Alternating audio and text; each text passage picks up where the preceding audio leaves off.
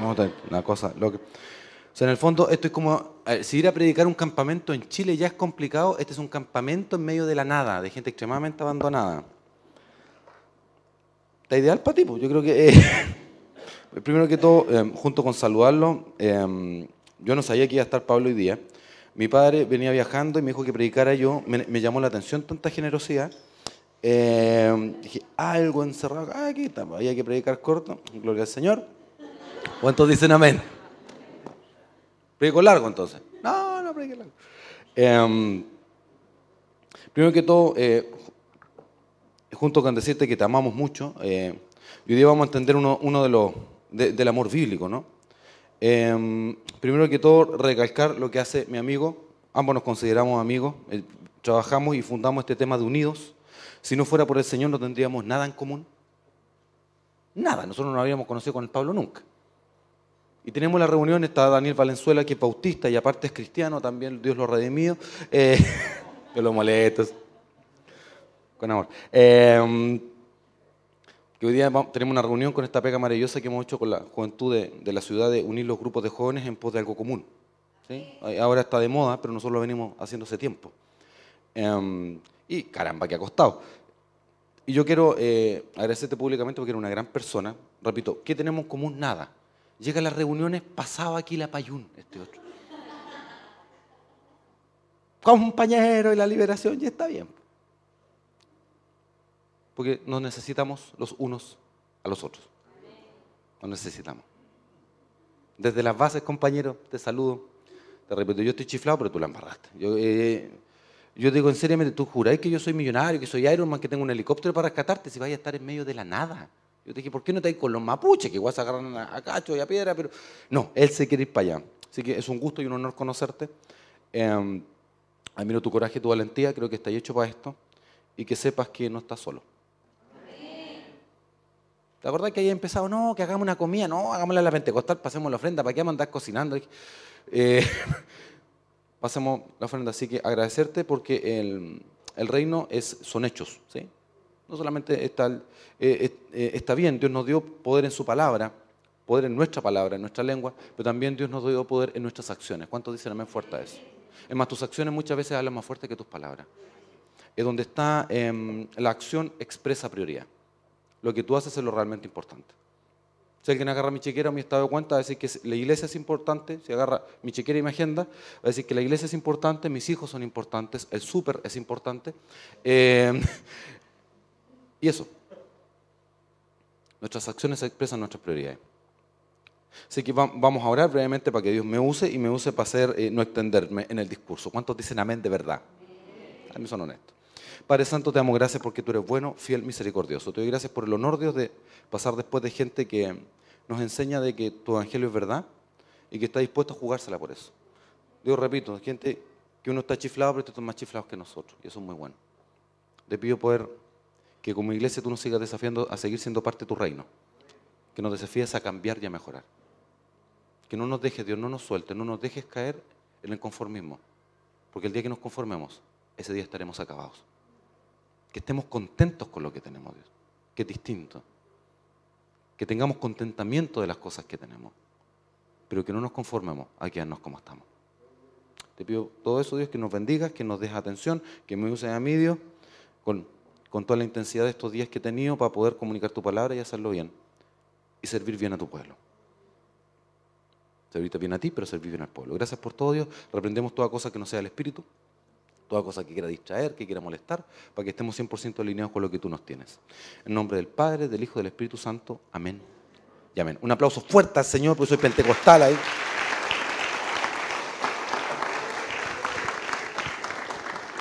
Hoy día vamos a hablar de esto.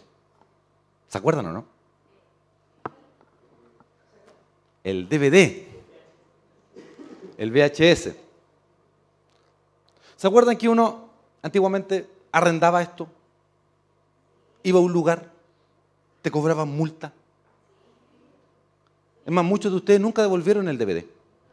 Por lo tanto, si existiera el videoclub, tendrían unos 2 millones de dólares de deuda. ¿Se acuerdan, no? Que tenían un menú que uno iba y a veces no estaba la película, se la habían llevado toda. Y el que más sabía de películas siempre era el guardia. ¿Se acuerda eso, no?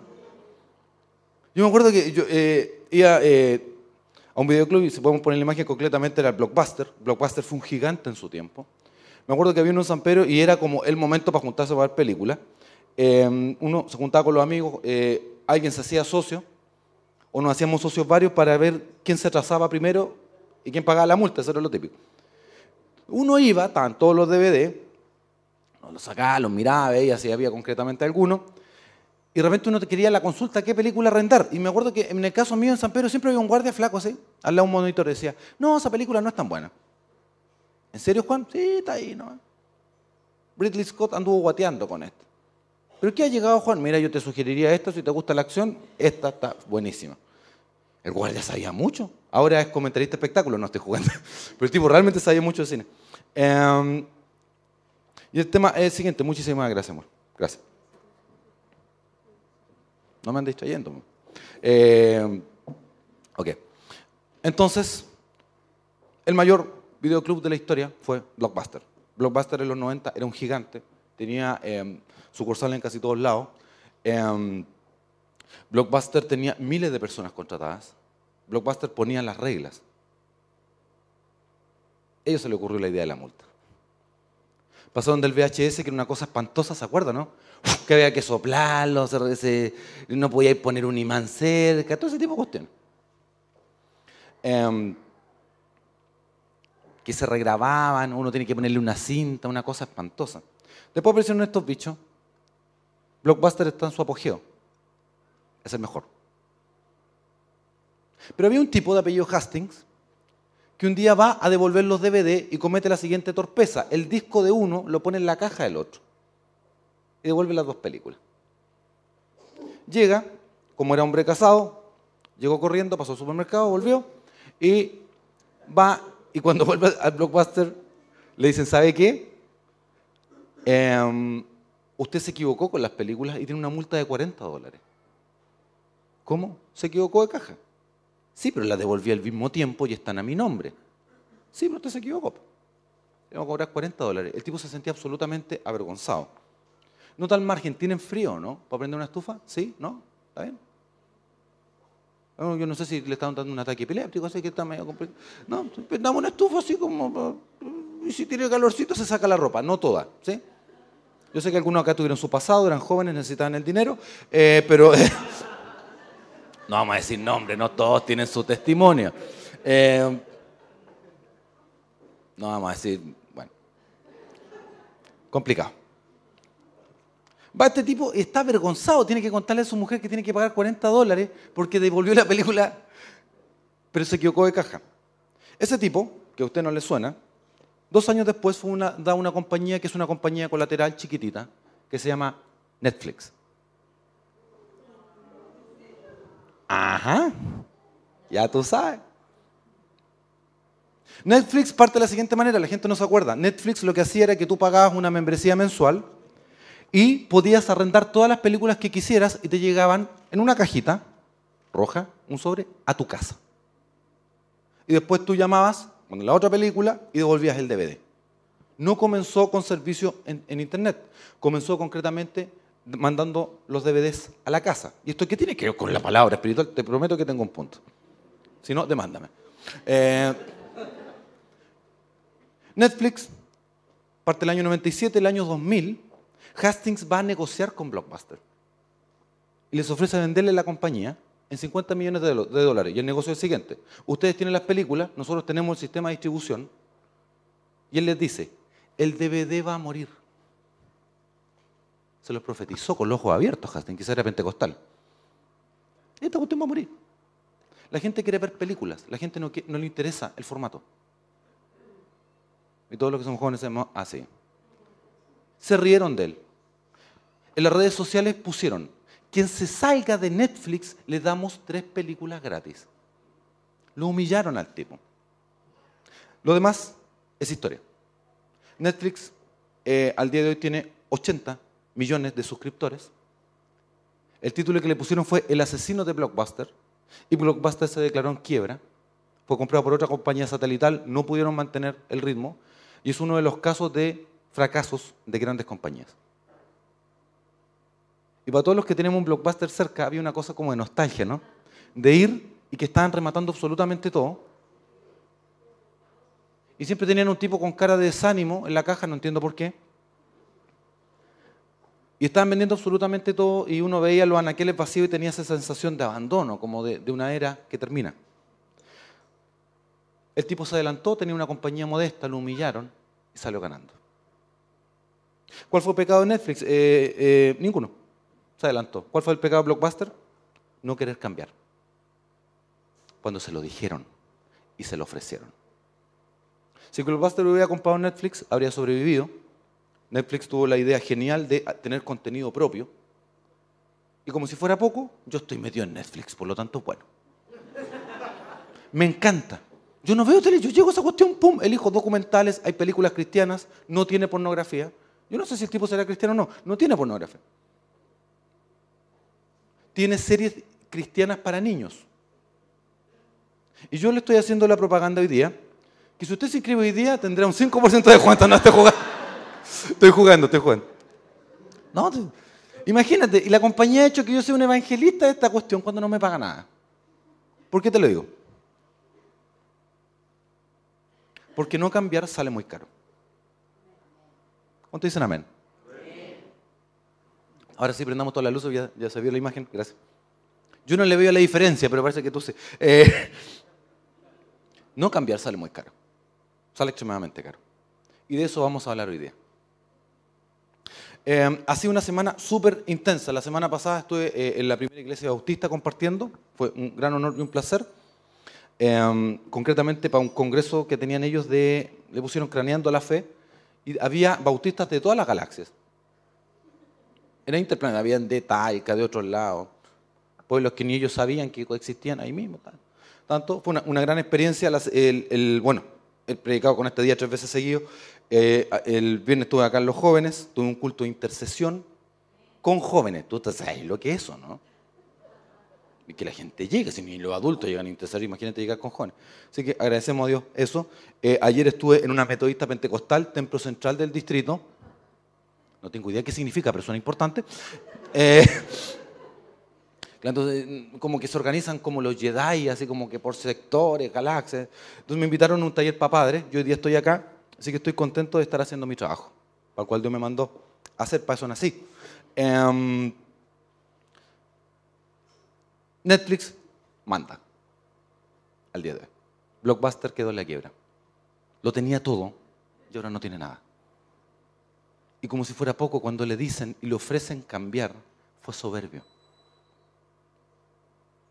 Y si algo hemos aprendido con el bicampeonato,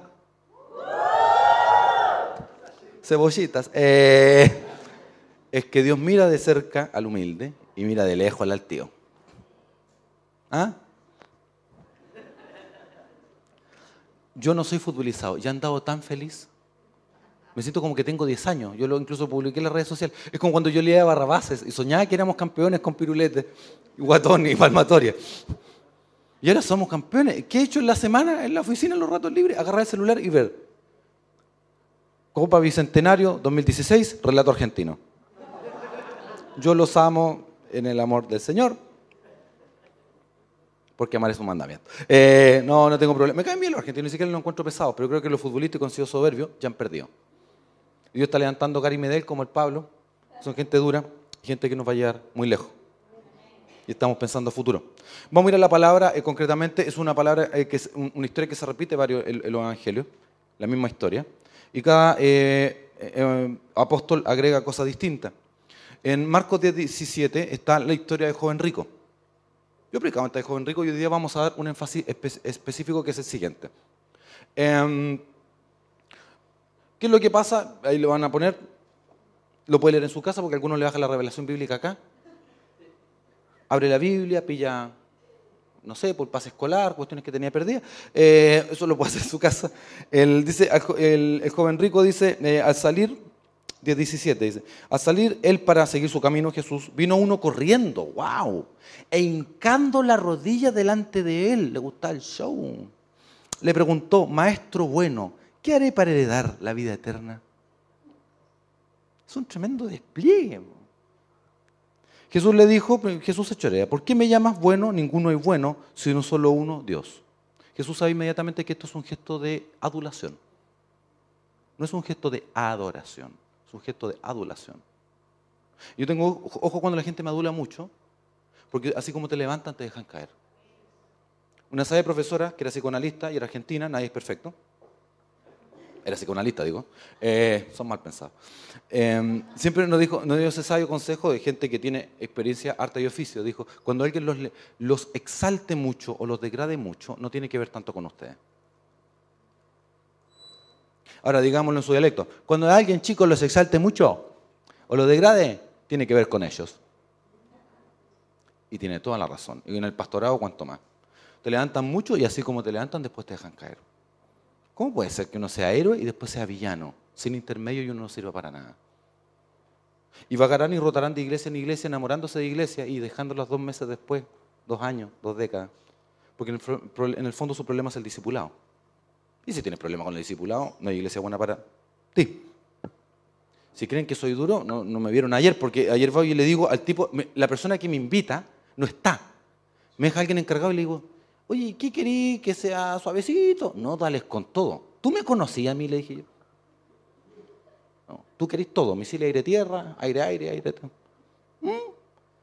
Y en el amor del Señor fueron gente muy gentil, pero sí que hablan barrapo. De confrontar a que la gente quiere cosechar donde no ha sembrado. Y eso no se puede hacer. Hay pocos hombres en la iglesia. ¿Tienes gente que trabaje con ellos? No. ¿Quieres cosechar donde no ha sembrado? No tienen jóvenes. ¿Trabajas con ellos? No. ¿Quieres cosechar donde no has sembrado? Y dice en el verso 19, los mandamientos sabes, no adulteres, no mates, no hurtes, no defraudes. Alguien viene, pónganos la historia. Viene joven, hace un tremendo show, le dice, ¿qué necesito para la vida eterna? Y Jesús le repite los diez mandamientos.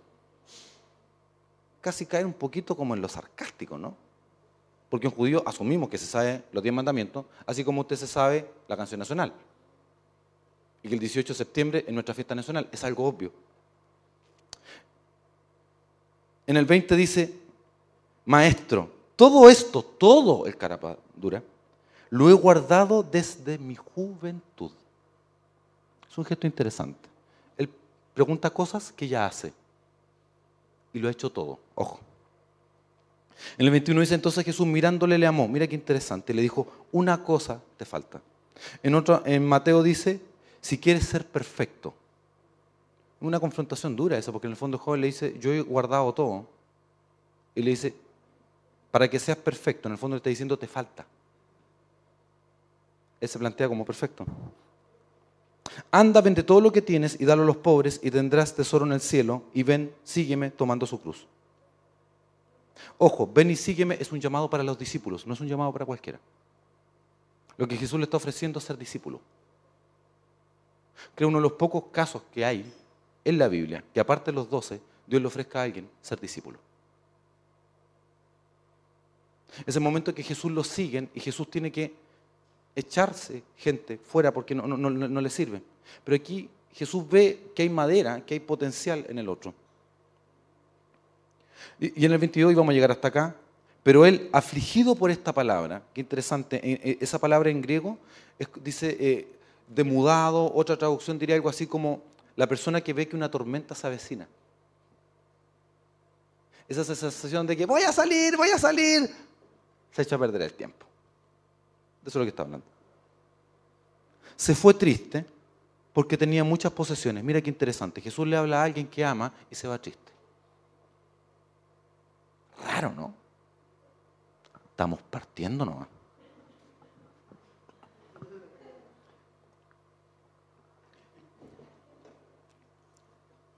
Lo que resume joven rico es lo siguiente.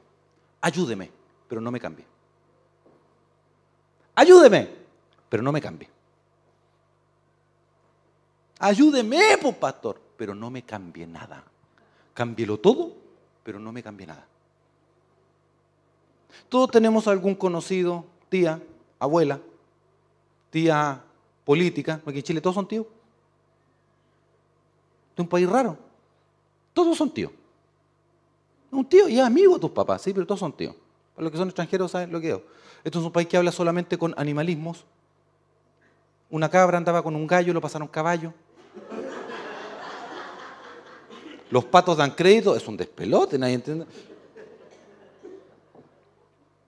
El cachay es un verbo casi como hebreo, sirve, tiene como 20.000 acepciones. En este país maravilloso que es muy extraño, muy macondiano, muy de realismo mágico, que pasan cosas que no pasan en ningún otro lado. Que creo que una vez sacamos medalla de oro en pesca submarina y eran unos pescadores. Una cuestión extrañísima. Somos campeones de polo y a nadie le importa. Bueno, algunos de nosotros sí. Eh, pero salimos campeones de fútbol. Hasta que yo no soy futbolizado, salté, estaba con mi suegro, estaba mi suegra presente y aún así tuve un momento de gran gozo en mi casa viendo que, que salimos campeones. Y un tema interesante, que el gran mérito, esto es una nota al margen, ¿no? No es Bielsa, tiene mucho Bielsa que ver. Su nombre se llama José Zulantay, que lo formó cuando era muchacho. Pero este es un país donde, evangélicamente hablando, todos quieren ser Pisi, pero nadie quiere ser Zulantay. Todos quieren levantar copas, pero nadie está dispuesto a trabajar con los, chicos. Todo el mundo quiere llevarse los créditos, pero nadie quiere trabajar con las generaciones jóvenes. Y ahora estamos, ahora estamos mal porque sembramos mal antes. Porque yo amo a nuestros antecesores, pero no hicieron bien todo el trabajo. Si no, no estaríamos viviendo esto. ¿Cuántos dicen amén? Digo, para que cortar el ambiente que quedó, ¿no? es verdad. Si no, no estaría hablando estas cosas. Perdimos las clases de religión evangélica. De las clases de religión evangélica dependían las subvenciones de las colaciones. Yo podía ir a un liceo y decir, si usted no tiene clase de religión evangélica, usted no tiene colaciones, que a la, que a la media embarrada. Pero se perdió porque como nunca se pusieron de acuerdo entre los grandes, ¿quién iba? Como, como todos querían levantar la copa, pero nadie quería jugar el partido, eh, eh, ahora el ateísmo y el agnosticismo que creció en Chile quiere sacar todas las clases de religión del sistema público. Eso en hebreo se llama por pao. Pao en gran manera. Eh, ayúdeme, pero no me cambie. Esto es una receta para el fracaso. Si usted quiere fracasar en la vida espiritualmente, siga al joven rico. Venga conmigo. Eh, el joven rico no tiene nombre. Y una gran pregunta. Los ricos siempre tienen nombre. Luxich, Mate. Los ricos siempre tienen nombre, pero la Biblia lo borra. Porque es rico, pero a Jesús no le interesa, no es discípulo, por lo tanto no tiene derecho a aparecer en la página de los héroes de la fe. ¡Wow! no sale. Es un joven rico nomás, po. rico. Se pasa la lengua porque era rico, qué sé yo. Eh, pasa lo siguiente. Primero que todo, va donde Jesús y le hace un show. Y eso es muy común para los que somos pastores. Pastor, necesito hablar con usted. Ya, tú vas. Y te piden consejos que no van a seguir. El problema es que yo sé cuánto vale mi tiempo por y particulares. Chin, chin. Siento como los billetitos se van. Mi consejo vale plata, pues. Con todo respeto, porque trabajo y vivo de eso. Pero tú ves cómo, pastoralmente hablando, eso no se valora. No se valora, querido. Ahora, si tú estás dispuesto a cambiar, oh, no hay nada que te quede chico. Y no hay límites para ti. Si estás dispuesto a cambiar, wow. Si solamente esta iglesia quisiera cambiar, si sus líderes, si yo quisiera cambiar, seríamos imparables seríamos imparables. A un músico que es mundano, una vez en, una de sus redes sociales le criticaron esto. Oye, se llama James Blunt. Oye, James, tiene solamente 500 mil seguidores. Y el tipo, él responde sus redes sociales, que muy sarcástico le dice, Jesús solo necesito 12, le dijo. Jesús solo necesito 12. Es un joven rico, lo primero que hace es que pregunta cosas para las que ya tiene respuesta. ¿Qué es de hacer, maestro? Es un show, imagínate. Viene corriendo. Ta, ta, ta, ta, ta, Es joven rico. Maestro, ¿qué es de hacer para tener la vida eterna? Yo le. El tipo, un principal del judío, hace un show delante de todo el mundo, lo reconoce como maestro. Y Jesús le dice una obviedad. Primero que todo, se enoja que lo tratan de bueno. Dios no nos mandó a ser buenitos. Dios nos mandó a ser buenos cristianos. ¿Cuántos dicen amén? Lo segundo, le da los diez mandamientos. Y el otro catedradura le dice, yo lo he seguido todo desde mi juventud. Es la típica persona que te dije, yo lo he hecho todo. Yo que vivo de eso, que giro mi negocio, el cambio humano. La gente llega y se sienta, yo he hecho todo. Bueno, si he hecho todo, ¿para qué viene? Tiene sentido, ¿no? O estoy hablando muy raro, muy enredado. Yo sé que hablo tan rápido que, a veces parece que hablo en lengua. Eso yo lo puedo entender. Va y después le dice, ok, una cosa te falta. Yo nunca entendí, ¿por qué Jesús le pidió la plata al joven rico y nunca se le pidió a Mateo? ¿Por qué nunca se le pidió a Nicodemo? Porque era lo que le faltaba al joven rico para ser discípulo. Era su obstáculo para poder llegar a ser discípulo. Y quizá en una cultura materialista como la que vivimos, muchos elegirían ser ricos antes que ser discípulos. Muchos elegirían ser ricos antes que discípulos. Yo trabajo con los jóvenes, ustedes saben, trabajo de las 8 en adelante. ¿Y tú sabes que yo ganaría más dinero si no trabajara en la iglesia? Soy bueno para trabajar. Tuve que bajar la carga porque soy extremadamente bueno para trabajar. Estaba llegando a pecar por eso. Yo ganaría más dinero.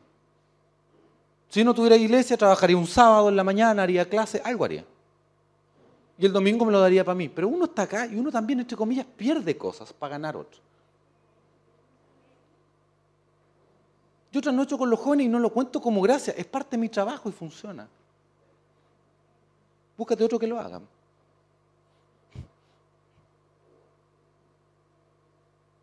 Pero al ojo el pastor engorda la oveja. ¿Cuántos dicen amén?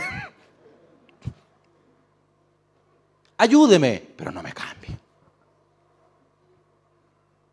¿Quieres ser perfecto? Ven y sígueme. Es uno de los pocos casos, creo que es el único, donde Jesús le ofrece a otra persona, aparte de los doce discípulos, ser discípulo. Y el tipo se la farrea porque quiere sus cosas.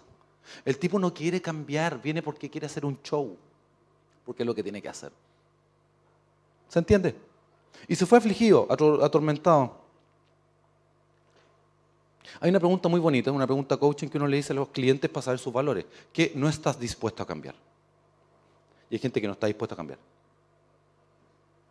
Gente que está en la quiebra pero no quiere dejar sus lujos. Gente que está endeudada pero no quiere dejar de darse sus gastos. Me lo merezco. ¿Qué más chileno que eso? Estás endeudado hasta arriba.